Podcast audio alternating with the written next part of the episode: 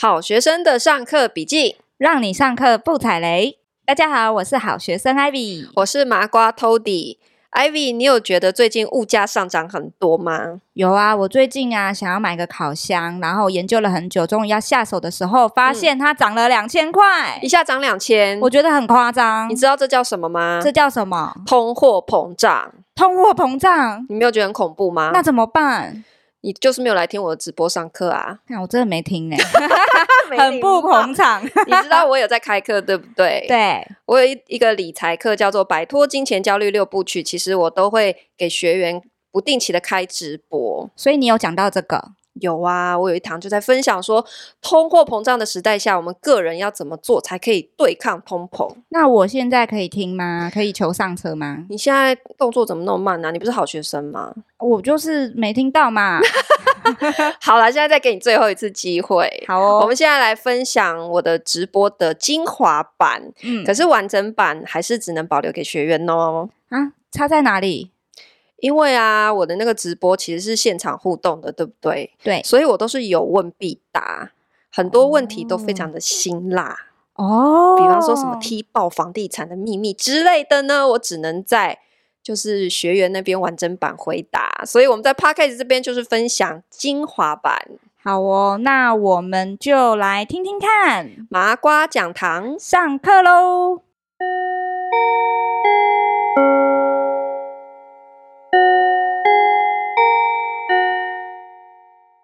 我们今天的主题是跟理财相关哈，通膨时代下的金钱焦虑。大家最近有觉得焦虑吗？大家知道现在正在进行一个很可怕的通货膨胀吗？还是没有感觉？通货膨胀其实哈，你你先不要看物价，你光看房价，你大概就会有很深的感觉了。我们的房价就是现在通膨通膨最好的一个指标，对。我可以跟大家分享哈，就是因为我我今年其实从诶三月开始，我就一直有在台中啊、台南、高雄、台北也有看啦哈，就是这几个几个城市，就是去去到处看房子，了解一下各地房市的情况哈。虽然我是教二房东轻资产包租的哈，但但是其实我待会也会讲哈。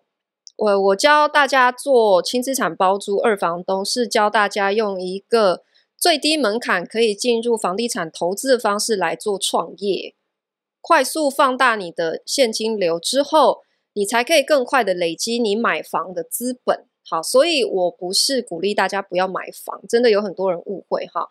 所以我我自己本身也有买房，那我透过轻资产包租这样的一个创业。的道路，它确实带给我非常大的，呃，我的经济状况有非常大结构的一个改变，然后可以帮助我加速去实现买房的一个梦想。哈，好，所以其实我一直都有在看房，所以我从三月开始看到现在啊，我们现在已经十月初了哈，其实从八月就已经涨很大一波了。三月它可能开价，我讲台南好了哈，那个时候呃三十万左右，在台南已经算是蛮高的价格了，因为以往台南其实都十几二十万，对不对？好，好，然后其实我最早三月一开始我去看的时候，呃，很多新的房子开案或者是成屋两呃五年内的，即使是豪宅哦，都是在二十五万上下，可是到了九月份的时候，它的成交价都已经破三十五了，然后开价已经到了四十万了，就这么短短半年的时间哦，一瓶涨了将近十万块钱。大家有没有觉得这个通膨非常的可怕？好，所以。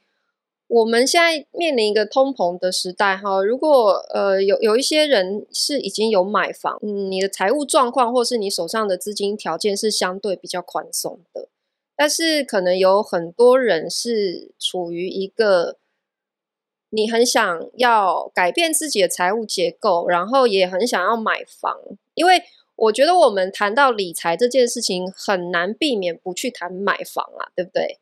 因为我想，大部分的人希望实现变有钱这件事情，可能终极梦想都是希望至少你可以先买买得起一间自己住的房子，对吧？好，所以我们在讲投资理财的时候，通常就会跟买房一起来去来去看这件事情。好，好，所以。呃，我在我的这个摆脱金钱焦虑六部曲的课程里面，我们也会谈到买房哈。那买房的部分，它就会是放在最后。也就是说，如果你现在的情况是处于一个，比方说你是月光族，或者是你觉得你每一个月能够存下来的钱很少不多，然后你觉得好像不管你怎么存钱，你都赶不上现在的物价上涨，还有房价上涨的这个速度，你正处于这样的焦虑。那我们怎么样从调整自己的财务体质开始，去累积你手上可以运用的资金，然后最后变成你可以实现建立你属于你自己真正的资产。所以，呃，我们这。二十四堂课其实是从最一开始，我是不是教你们怎么样透过两张财务报表去帮自己做财务体检，然后看出你的财务的结构还有哪些问题之后，接下来如果你是需要放大你手上的自由资金，那我们透过什么样方式可以最快的放大你的现金流？就是透过创业哦。透过创业哦，你如果看过很多就是所谓的有钱人哈，他怎么样去达到他今天的财富？其实很多人都是透过创业哦。但是我们这里讲的创业，其实不一定是你要呃什么找到天使投资人呐，然后 A 轮、B 轮、C 轮融资，最后什么上市出涨。其实创业不需要一定是想的这么大。我们在讲的创业。其实是可以透过非常简单、快速、弹性的一人公司的创业模式。好，这个是我在讲的创业。那我可以用我自己的例子来举例，就是说，因为我现在是做包租代管公司，所以其实呃很多人都会问我说：“诶，那你你现在自己管理经营多少间房子？”我其实都很诚实的说，我自己公司在经营管理的房子数量就只有三四十间。真的不多，然后有些人听到会很惊讶，因为听起来，也许有些人觉得多啦。就是如果你一个个人经营来讲，一个人如果可以经营到三四十间，其实是很多的。好，但是如果你是放到一间公司的经营角度来看，诶，三四十间的规模其实是非常小的。好，那为什么我要维持这么小？是因为我过去在上海的时候，我是一间租房平台的营运长。我旗下有八百个员工，我当时在上海就是非常典型的那一种资本创业模式。我们需要快速、快速的抢占市场份额，才可以吸引投资人投资更多钱，才可以扩张。好，所以在上海我们是做大，可是回到台湾，我决定不要再这么做的原因有两点。第一个，其实呃，台湾不见得适合。中国式的烧钱法的创业方式，好，所以，呃，我我其实可以看到很多人在鼓励大家什么做品牌也好，哈，讲创业也好，呃，常常会拿对岸的例子来去讲，哎，怎么快速吸引投资人，怎么样去跟人家 pitch，然后拿到一笔融资的钱，快速扩张。其实我觉得这种方式，哈，你在台湾你真的要非常非常的小心，因为。每一个国家、每一个地区，它适合的创业方式真的不一样。那在台湾来讲，其实我自己认为啦，哈，就是如果尤其是你想要把你的工作跟你的生活相结合，或者说你是希望在工作跟生活之间找到一个平衡点的话，那把公司做大这件事情绝对不是你要去的路哦，知道吗？因为你你做了一间非常大的公司，其实意味着是你要牺牲掉更多个人的时间的。也许你会变得比较有钱，可是与此同时，你一定会变得比较不自由，这个是一定的。好，所以我自己当初觉得我牺牲了非常多个人的时间去把公司做大。好，我我其实之前可能有很多人听过我之前分享自己的故事。我在上海那时候一天工作十六个小时啊，我就觉得我穷的只剩下钱。我说真的，因为我当时是一个职业经理人哈，我是领薪水的。然后我帮公司办捏捏捏捏到一个这么大型，诶，八百人，老实说哈，在中国不算大啦，但是以台湾的眼光来讲，一个八百人的公司算大，对不对？因为台湾大部分百分之九十以上都是微型企业，可能都是十人以内的小公司，所以我就想通一件事情是说，到底什么叫做财务自由？财务自由的先决是自由，你怎么样实现时间的自由？是用你的钱去买你的时间，用钱去解放你的时间，这个才叫做自由。好，所以我可以举例说，今天如果你是一个企业家，你是一个富豪，你建立一个非常庞大的一个企业组织，可是它并不一定代表啊，你是你是时间自由的。为什么？因为一个富豪他承担的。承担着越多的员工，他就承担越多的社会责任，也就意味着有更多人需要他的时间，所以他的时间是被他的员工瓜分掉的。其实他是没有个人的时间的，他的时间是公用的。好，所以你要去想清楚你自己想要实现的一个人生价值目标到底是什么。那我自己的决定是。我想要我的生活跟工作之间获得一个平衡，那我就不想要做大公司，所以我决定做小。这是为什么？我回到台湾之后，我决定做艺人公司。好，所谓的艺人公司，并不是说，诶，你真的只有一个人单打独斗哦，也不是代表说你不跟任何人合作，你还是可以拥有一个合作的团队。那我们这里在讲艺人公司的创业形式，指的是你不需要养。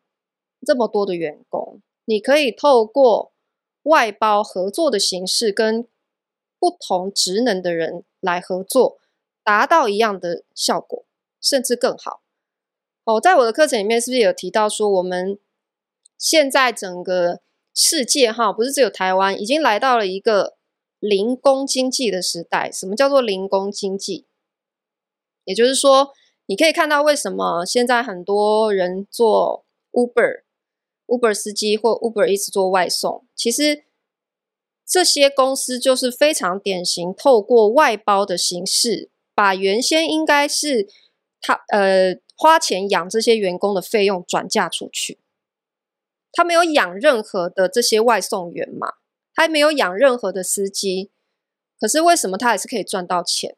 这就是所谓的零工经济，也就是。外包合作的形式，所以你在创业的时候，怎么样去把你的开销成本降到最低？其实就是透过外包，各种外包的合作形式，它有什么好处？第一个，你要知道，你养员工，你除了你要负担他一定的一个薪水啊、劳健保那些之外。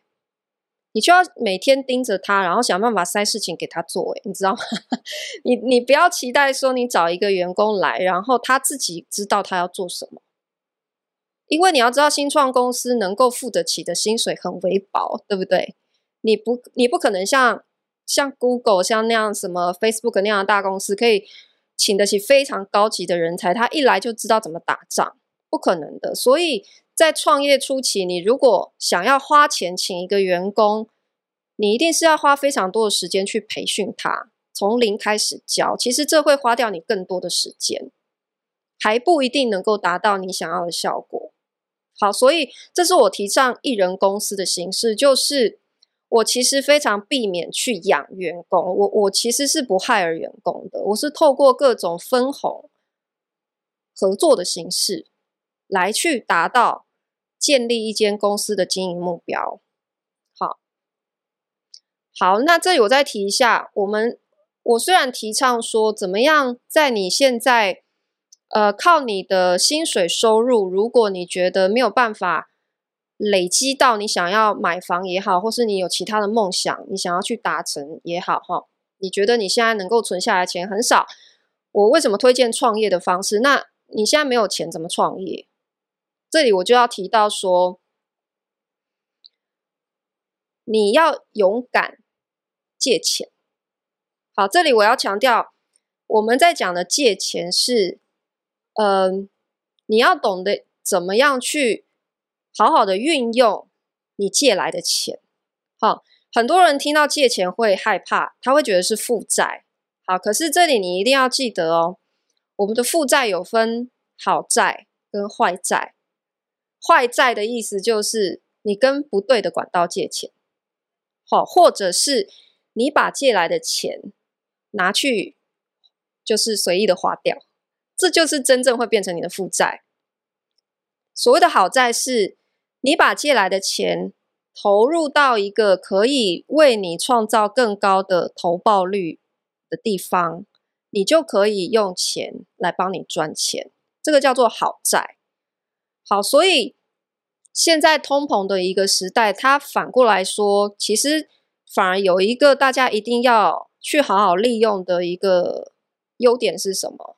就是现在物价不停的上上涨，可是我们的银行的利率还是在相对一个非常低点的一个阶段。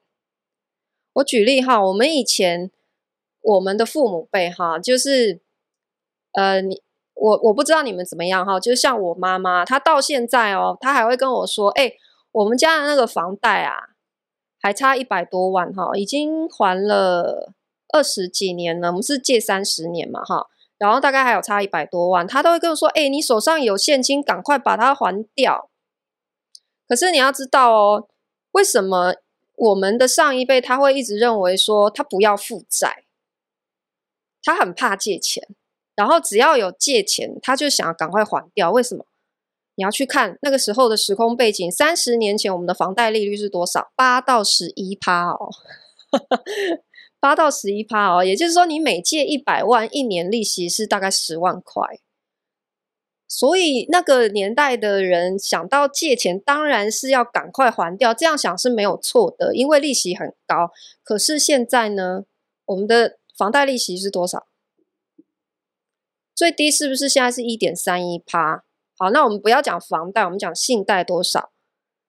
其实信贷现在大概也在三到五趴之间，五趴以下你都是都借得到的。这种情况下，是不是代表我们借钱如果可以一直拖延，不要还你的钱，你你拿在手上的钱，其实你拖得越久，等于是你欠他的是越少。我再解释一次哦，因为通膨的意思就是，你一样的一百万，十年之后，它可能只剩下五十万的购买力，这叫做通膨。到这里有跟上哈？好，所以今天如果我跟银行借一百万，我都不要还本金，我只还利息，是不是代表十年之后，我只有还他五十万的意思？因为钱变小了，这有听懂哈？所以这样的逻辑之下，你就要想通哦。越低利的时代，你是应该要跟银行借钱借好借满才对，因为你借越多，你越划算。好，可是这里还是要再强调一次，借越多越划算的意思是，你要把钱移转到一个年投报率足以对抗通膨的地方。我们现在的通膨率是多少？知道吗？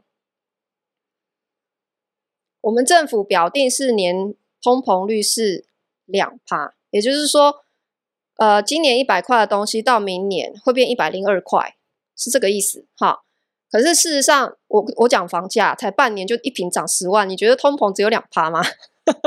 绝对不止哦。好，可是我就算两趴好了，好不好？假设你今天跟银行借了一百万，利息只有一点多趴，然后。你把钱投入到一个年投报率可以帮你创造五趴以上的地方，你就算还掉这一点多趴利息，然后再去对抗那个两趴的利息，你是不是都还有赚？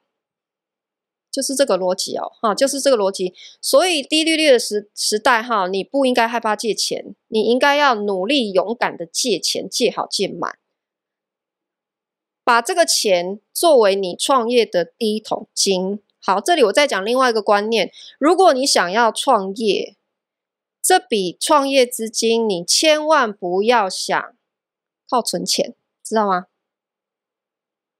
因为我刚刚已经讲。你存钱的速度追不上通膨的速度，靠存钱太慢。好，除非你是现在已经存到第一桶金的，你手上已经有这笔钱。好，那我建议你要赶快的好好利用，因为你要知道，你手上的现金如果原封不动的就放在银行户头，这也代表它越来越小哦。通膨的意思就是你东西越来越贵。但是你的利息没有跟着同步变多，是不是你每年的购买力就在下降？这就代表你放在银行里不动的那些现金就是越来越小嘛。好，所以如果你手上是有很多现金的，你也应该要焦虑哦。我讲两种情况会有金钱焦虑哈。第一个就是你手上没有现金，你应该要焦虑，对不对？好，第二种是你手上现金太多，你也应该焦虑。我讲一个故事给你们听哈。因为我最近就是去全台趴趴照，然后也见了一些老朋友这样子，然后我连续跟好几个朋友聊天，都发现说，哇，其实我好多朋友手上都好有钱哦。我随便一聊，因为我们也在聊说，哎，哦，我今天为什么来？因为我来看房子啊，然后想要了解各地的房市等等，我就会聊到买房嘛，哈。然后他就说，他手上的现金大概有。五百万，我很巧啊，连续好几个朋友手上现金持有都是五百万到一千万，然后我就问他说：“那现在这笔钱就是躺在银行户头里不动吗？”他说：“嗯，对，因为这样我比较有安全感。”各位同学，你就要知道，我刚刚讲，你现金越多放在银行户头里，现在是你知道活期也好，定存也好，利率只有多少吗？就算你是定存都不到一趴嘞，对不对？我如果没记错的话，那活期就是等于是零利率哦。我们通膨都两趴嘞，你利息不到两趴，你把钱放在银行，它不是就越来越小吗？就是这个意思诶。所以你手上有的现金，你应该要赶快想办法把它转变成一个可以对抗通膨的形式。好，这个东西也许是房地产，也许是股票，也许可以是其他你的投资类型。都可以，但就是不要是现金，知道吗？因为现金是唯一对抗不了通膨的东西。我们就讲，你不要买房子好了。假也许你觉得你手上现金没有多到可以买房子，那投入 ETF 可不可以？投长期定期定额存入 ETF，其实都会比它现在是现金好，诶，对不对？因为 ETF 它是相对稳定，好。我们讲的不是你要主动选股去炒股，因为那个相对有风险，对不对？可是 ETF 你去挑几只稳定，你就当存股，是不是？它每年的投报率都足以让你对抗通膨还有剩，你的钱是不会变小的。好，这是这是第一个概念。好好，然后那接下来我讲的是，如果你是属于手上都没有现金的人怎么办？那就是回到我刚刚讲。你要先想办法借钱创业，但是我这里要再强调，借钱你是要正当管道。很多人讲要借钱，他第一个可能会想到跟谁借？跟家人朋友借，好，对不对？我其实不鼓励跟家人借钱创业，对，因为我自己就深受其害。我之前有分享过，我第一次创业的时候就是。呃，我家里的房子，然后去增贷两百万出来创业，然后我才半年就收掉，我就失败了。我就决定，嗯，我觉得我还不够成熟，好，我要回去上班。可是你知道，借了这笔钱之后，呃，我就是会面临一个状况，我我的家长，好，我的父母，好，因为他们会认为说。他平白无故多了一笔负债，那事实上这笔钱我到现在都还在还。好，可是对于他们来讲，今天我动用了他们的关系，其实不管是我拿家里的钱去增贷也好，或是我是直接从他们手上借了这两百万，对他们来讲意义都是一样的，因为有一份亲情或者是一份感情在，因为你们是认识的，所以他一定会很担心你，他会二十四小时就是盯着你的创业，你到底会不会成功？他比你还焦虑，你知道吗？所以，当你的家人比你还要焦虑的时候，相信我，你是做不了任何事情的，因为你就是整天接受他们的质疑。哎，你今天为什么把这个钱花到这边？哎，这个月账为什么这样？你钱花到哪里去？哎，我觉得你这个钱不应该这样花，你你应该要怎样花？我不骗你哦，你拿家人的 钱很容易就是这种结果。好，还有第二个就是，其实我觉得欠人情是最难还的。我鼓励大家跟银行借钱，因为银行不会管你做什么，对不对？你只要养好你的信用卡的信用，他钱汇给你之后，他不会管你要做什么。今天的麻瓜讲堂，好学生 Ivy，你学到了吗？学到了，我都借好借满，借好借满哦。嗯，我想跟大家分享一个小故事。什么？因为我借好借满的关系，我最近想说，哎，可以开始来还一下钱了。这么有钱呢？啊？没有啦，就是多少还一点嘛。哦、然后我就打给银行，我跟银行说，哎，不好意思哦，我要还钱。吓歪歪哎，他们直接立马把我的利息直接砍半，说，哦，不好意思，简小姐，哎，看又说出自己的。没关系，大家都知道你剪师傅啦。呃啊，简师傅不好意思哦，那个可不可以我帮你减半，你留下来好不好？利息直接从五点八八直降到二点五哦。对，直降到二点五。之前还的都觉得是傻，我都觉得我到底缴了多少冤枉钱？对，冤枉钱，我早早该打这通电话的。好，所以大家千万不要害怕跟银行借钱哦，银行不怕借你钱，只怕你还钱。我们丢。好，我们下一集的麻瓜讲堂继续跟大家分享怎么样来摆脱金钱焦虑哦。